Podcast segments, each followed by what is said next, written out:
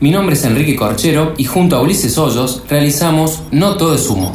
Bienvenidos. No hablamos de Faso. Hablamos de cannabis. Un podcast informativo que no te cuelga ninguna. 20 minutos de información en estado canábico. Desde ahora vas a escuchar No Todo es Humo. En España es un país que ya hemos estado a la vanguardia varias veces en la eutanasia, en la regulación del matrimonio igualitario. Hemos sido pioneros en la apertura de un debate que va a tener un proyecto piloto sobre la reducción de la jornada laboral y también en esto queremos que seamos pioneros. Creemos que es hora de adelantarnos y que regulaciones que ya están en marcha en Alemania o en Portugal, en España las desarrollemos, las desarrollemos con todas las garantías y las desarrollemos siendo otra vez un país puntero. Esta proposición es para la regulación integral de todos los usos del cannabis, para el uso particular, para el uso profesional y para el uso medicinal. Iñigo Errejón, a quien escuchábamos en el audio anterior del Partido Más, fue noticia al presentar este proyecto, que supone una fuerte apuesta por aprobar la ley más avanzada de Europa en la temática. La intención es clara, generar seguridad jurídica, limitar las mafias y reducir el consumo con información e educación. ¿Por qué establecer una regulación integral de la cannabis? Para responder esta pregunta, se plantean tres ejes principales en la propuesta. En primer lugar, la mejora de la salud pública, al incentivar la reducción del consumo entre los menores, aplicando políticas de reducción de daños, además de abogar por la salud integral de las personas, ya que muchas utilizan la cannabis como paliativo para dolencias y enfermedades.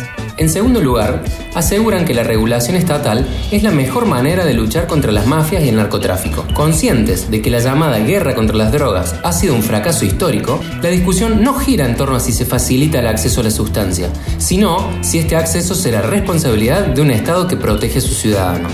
En tercer lugar, por la economía. Según estudios recientes de la Universidad Autónoma de Barcelona, se calculó que la regulación crearía más de 90.000 puestos de trabajo y generaría unos 3.000 millones de euros en ingresos públicos anuales. Una cifra nada despreciable para un país en crisis económica, cuya caída del PBI el año pasado fue la mayor desde la Guerra Civil Española. Para lograr esto, se prevé también un impuesto a la producción de cannabis, cuya mayor parte se inyectaría en el sector de la salud pública.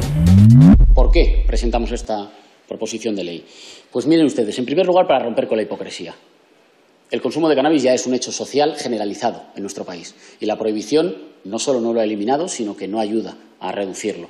De hecho, todo el mundo reconoce que puede acceder sin el menor problema al consumo de cannabis en el mercado negro. La propuesta de ley integral abarca tanto el consumo recreativo como medicinal, evitando así que la gente utilice las vías del cannabis terapéutico para su uso recreativo sabiendo que una gran parte de los consumidores puede conseguir el producto en el mercado ilegal. También se legaliza el autocultivo, con un límite de consumo eléctrico y cantidad de plantas, y en caso de exceder los límites propuestos, se pasa a la categoría de cultivo profesional, actividad que supondría algunas obligaciones ambientales, manejo de residuos y uso de energías de fuentes renovables, como se viene planteando en casi todo el mundo. Ahora, la pregunta ya no es si la cannabis tendrá una regulación o no, la pregunta es cómo y cuándo. Que el humo del choripán no tape el discurso. No todo es humo.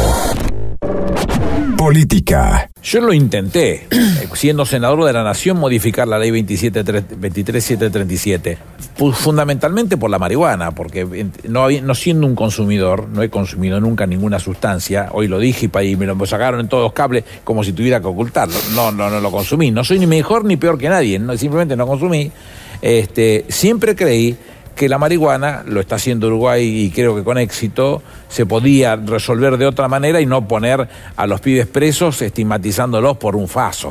Al que escuchábamos era Aníbal Fernández, ministro de Seguridad de la Nación.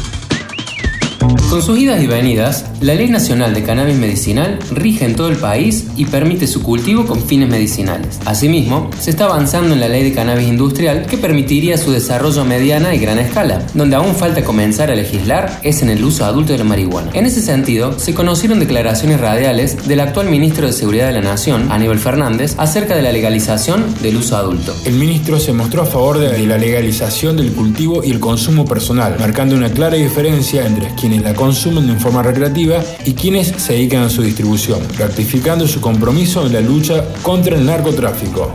También remarcó que se debe alcanzar una posición inteligente y criteriosa para regular el cultivo de cierta cantidad de plantas hembras, que sea racional y dentro del marco de la ley, afirmando que de este modo se pueden erradicar las sustancias adulteradas que circulan en el mercado ilegal y son altamente dañinas para la salud. ¿Y por qué cuesta tanto llevar ese debate? Y porque no todos que se miran hizo- las cosas de la misma manera. Yo que lo se hizo sigo- muy bien, el Pepe Mujica el otro día nos lo decía a nosotros Sí, en claro. la radio.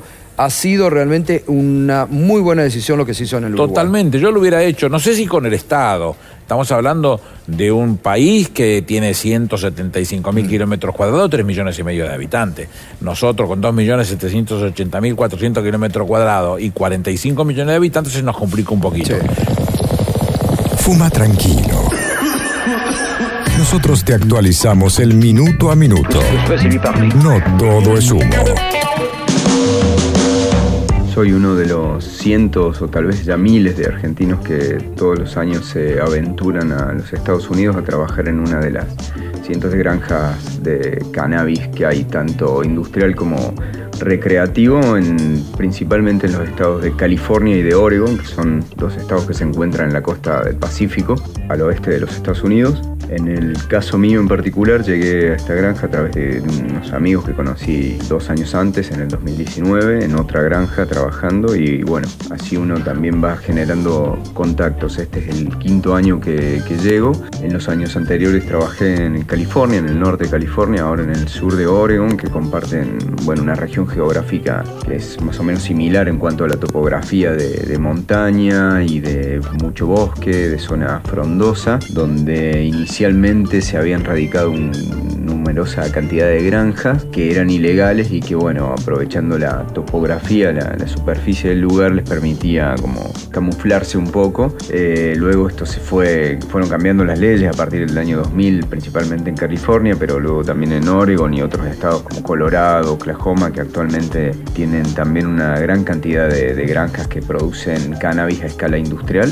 La jornada de trabajo puede variar entre trabajo de campo, que en general suelen ser trabajos de, poda, de riego, de trasplantar macetas o, pequeños plantines, tanto de interior hacia invernaderos o, o greenhouse. Ese es principalmente trabajo de campo que suele pagarse entre 15 a 20 dólares la hora. Otro trabajo que se hace o cuando se ocupa en general mayor cantidad de trabajadores es cuando llega el momento de la cosecha, dependiendo el tamaño de la granja, pero pueden llegar a necesitar desde 10 a 200 trabajadores para realizar una cosecha tal vez en una semana o 10 días. Al que escuchábamos era Franco, un argentino trabajando en Oregon. Porque no todo es humo. Ahora noticias. Para que tengas en cuenta. De la Ley Nacional de Cannabis Medicinal 27350 y su actual reglamentación, se creó el ReproCan, el registro del programa de cannabis. En esta base de datos deben inscribirse aquellas personas que necesitan autorización para acceder a un cultivo controlado de cannabis, pero solo con fines medicinales. La inscripción requiere que un médico indique y haga el seguimiento del paciente y concluye con la entrega de un certificado emitido por el Ministerio de Salud que autoriza el cultivo y transporte de ciertas cantidades de cannabis. Se puede cultivar para sí mismo, para otros o puede ser una ONG relacionada a la salud la que cultive. Lo importante es que los autocultivadores y los cultivadores solidarios pueden ejercer finalmente el derecho a obtener su medicina en sus propias casas y blanquear así una actividad que era ilegal y se venía dando desde hace años. Pero no todo lo que brilla es oro. Si bien hay noticias en las redes sobre cómo muchas personas usuarias de Reprocan han podido viajar con su medicina o pasar exitosamente por controles policiales al exhibir su carnet, también debemos visibilizar muchas situaciones que al día de hoy ya no deberían ocurrir, como por ejemplo los reiterados abusos de autoridad y el desconocimiento de las fuerzas de seguridad sobre cómo funciona el registro. Este fue el caso del usuario autorizado de Guillermo Gregoruti, de Mar de Ajó, quien luego de sufrir en su casa un robo violento con arma de fuego, recibiendo un disparo en el cuello, fue allanado después de hacer la denuncia correspondiente. Su armario de cultivo fue desmantelado por la policía y le decomisaron las restantes plantas que no le llegaron a robar los ladrones. Hola Enrique, buenas noches. Te habla Guillermo Gregoruti, acá del Partido de la Costa. Yo soy un miembro de Reprocan. Estoy habilitado para, para tener, ser autocultivador argentino. En el día sábado 25 tuve un robo, me hicieron un disparo, eh, me pegaron detrás del oído. Eh, bueno, interviene la policía mediante esto, me llevan al hospital. Digo que yo quiero hacer la denuncia, que los agarren, que recién se habían ido. Me internan, pido el alta voluntaria y cuando llego a mi casa a las horas nomás, eh, ya no, no tenía más mis plantas. Nadie me dio la oportunidad de poder presentar mi carnet porque me lo habían robado en, en ese momento, inclusive el carnet digital, porque me sacaron el teléfono a punta de pistola y la billetera con todo mi carnet, mis cosas, así que nada, me entero que la policía no, no hace nada con el tema del robo y me terminan iniciando una causa por, por tenencia simple en la ley de drogas. Lo que vivió Guillermo es ejemplificador porque nos muestra la vulneración que tienen las personas que cultivan su medicina y que esperan que las fuerzas de seguridad sean instruidas y apliquen un protocolo para proteger al usuario en vez de perseguirlo con la ley de estupefacientes. En este sentido, es destacable el trabajo que vienen haciendo las organizaciones canábicas de todo el país, quienes realizan campañas, protestas y presentaciones en organismos oficiales denunciando el mal funcionamiento e implementación del registro. En nuestra provincia, Córdoba, tenemos el Frente de Organizaciones Canábicas de Córdoba FOC, que nuclea a las principales organizaciones canábicas de la ciudad y alrededores. Hola a todos, todas y todes. Mi nombre es eh, Dani Lecolo de Feministas Canábicas Córdoba. Vengo a contar un poquito quiénes somos. Estamos acá con el Frente de Organizaciones Canábicas Córdoba. Si bien yo soy de Feministas Canábicas, junto con otras organizaciones de la provincia, Córdoba Capital y el interior, conformamos, sostenemos y creamos el Frente de Organizaciones Canábicas Córdoba. Eh, estamos aquí en la puerta del Ministerio de Salud de la Nación, ministerio inexistente. Consultamos a las fuentes oficiales de la Nación para saber dónde podíamos ejercer el reclamo. Estamos reclamando que el ReproCan es un derecho que no anda, básicamente vinimos a plantarnos a la puerta del Ministerio de Salud de la Nación y nos encontramos con que este ministerio es literalmente de cartón. El edificio está abandonado y fue desmantelado desde marzo del año pasado. Por ende, cualquier trámite que no se aclara en los sitios oficiales que no se hace en forma física, o sea que si usted necesita algo del Ministerio de Salud va a ir a un lugar de cartón donde no existe absolutamente nadie, ¿no? Bueno, lo que sucedió es que nos plantamos acá en la dirección de Córdoba Capital, la dependencia del Ministerio de la Salud de Córdoba Capital es 9 de julio 360. Ese lugar no existe, eh, físicamente hay un edificio vacío, así que nos plantamos acá para venir a ejercer nuestro derecho a la protesta, para poder reclamar por un derecho ganado que no funciona. Y bueno, nuestros derechos nuevamente son vulnerados, ya que no podemos ejercer nuestro derecho a la protesta porque no hay dónde reclamar, no hay a quién reclamarle, eh, sino que tampoco pudimos hacer el reclamo legítimo que veníamos a hacer, que era que agilicen eh, los trámites en el ReproCan, ¿no? Hola, ¿cómo están? Yo soy Kuni de Humito Grow. Somos un emprendimiento joven que arrancamos ahora a comienzos de año 2021 eh, con una tienda virtual a través de Instagram ofreciendo productos para el cultivo, siempre orgánico, siempre con una idea regenerativa. Por eso es que laburamos con proveedores locales que ofrecen eh, una amplia gama de este tipo de productos y nada, siempre apoyando emprendimientos regionales o de índole nacional. Así que bueno, nos pueden encontrar por Instagram como Humito Grow. Más que nada subimos toda la info ahí y, y atendemos sus consultas por ese medio. El fin de semana este pasado estuvimos en la expo de Cannabis Activa presentando lo que sería nuestro primer bioinsumo de producción propia y artesanal. Es un Roots Beer, eh, que básicamente sería un cóctel de microorganismos eficientes que sirven para proteger a la planta de patógenos y fomentar un, un mejor crecimiento y mejorar, claro, la cualidad y la calidad de nuestros suelos, que es lo fundamental. Así que, bueno, invitadísimos a que se den una vuelta. Buenos humos, que anden muy bien. Fuma tranquilo. Nosotros te actualizamos el minuto a minuto.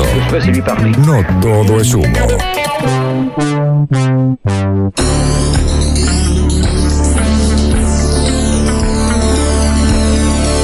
Las personas que usan cannabis muchas veces experimentan estados de conciencia y percepción que pueden identificarse como espirituales o místicas. Usando estas alegorías, conocemos a Sister of the Valley, las Hermanas del Valle, una agrupación liderada por mujeres cultivadoras y empresarias de la ciudad de Merced, en el estado de California, Estados Unidos. Es el ritual con el que Kate de 58 años y Darcy de 25 se relajan, combaten el estrés y finalizan el día. La marihuana, explican, es la razón de su existencia. Our vow is to give your life to the medicine. Hicimos votos de entregarle nuestra vida a la medicina, afirmó. Me removieron el menisco. A los tres días yo ya empecé a notar que el dolor había disminuido. Las hermanas del Valle aclaran que la marihuana que cultivan y procesan está libre del ingrediente que la hace una droga psicotrópica. Because we're under 1% THC. Como tenemos menos de 1% de THC, nuestros productos no son considerados droga. Si bien usan uniformes de monjas y se hacen llamar hermanas, no pertenecen a ningún grupo religioso, sino que se identifican como empresarias de la industria del cannabis con una mirada espiritual y de contacto con la naturaleza. No todo es humo. El primer periodístico de cannabis en versión podcast. Ahora, en No Todo es Humo, un invitado se relaja y te cuenta una experiencia con el cannabis. Mi relación con el mundo canábico viene de la época en que no existía el mundo canábico. Eh, existía el faso. El faso social, en mi caso, con el que nos divertíamos mucho, eh, lo compartíamos, nos reíamos un montonazo y después nos atragantábamos con alfajores o capcha porque nos pegaba de, de gula. Eh, y mm, fue tarde, qué sé yo, a los 24, a los 25 años, una cosa así. Y bueno, duró un tiempo, el tiempo que, que, que duran las salidas, la, la fiesta, lo, lo, lo, los amigos, las juntadas. Y, después con el paso del tiempo eh, es como que, bueno, qué es eso, la, la, la vida, uno va eligiendo eh, caminos donde por ahí necesitan mayores niveles de concentración durante más tiempo y y bueno, al menos aquel faso no ayudaba mucho, medio que nos fuimos dejando. Y después con el paso de los años el cannabis o la marihuana ya se transformaron en una cuestión política y, y apareció el mundo canábico, la, la, cultura canábica. Y hoy por hoy me parece que es eso, ¿no? Hay un reclamo transversal de legalización de, de la marihuana que creo que parte de los descubrimientos, los hallazgos, las buenas experiencias de mucha gente a la que el cannabis lo ayudó con enfermedades fundamentalmente, y me parece que ahí hace, hace ancla. Y bueno, se suman también los, los consumidores sociales, y hoy por hoy es eso. Yo eh, lo que noto es que mm, ha avanzado muchísimo el tema del autocultivo, permitido, no permitido, y me parece que eso también ha, ha redundado en mayores calidades de lo que se consume. En aquellos tiempos en que nosotros nos reíamos mucho y comíamos muchos alfajores. Bueno, eh, lo que se consumía no sé si era de tan buena calidad, porque entiendo que venía de Paraguay, era esa marihuana prensada.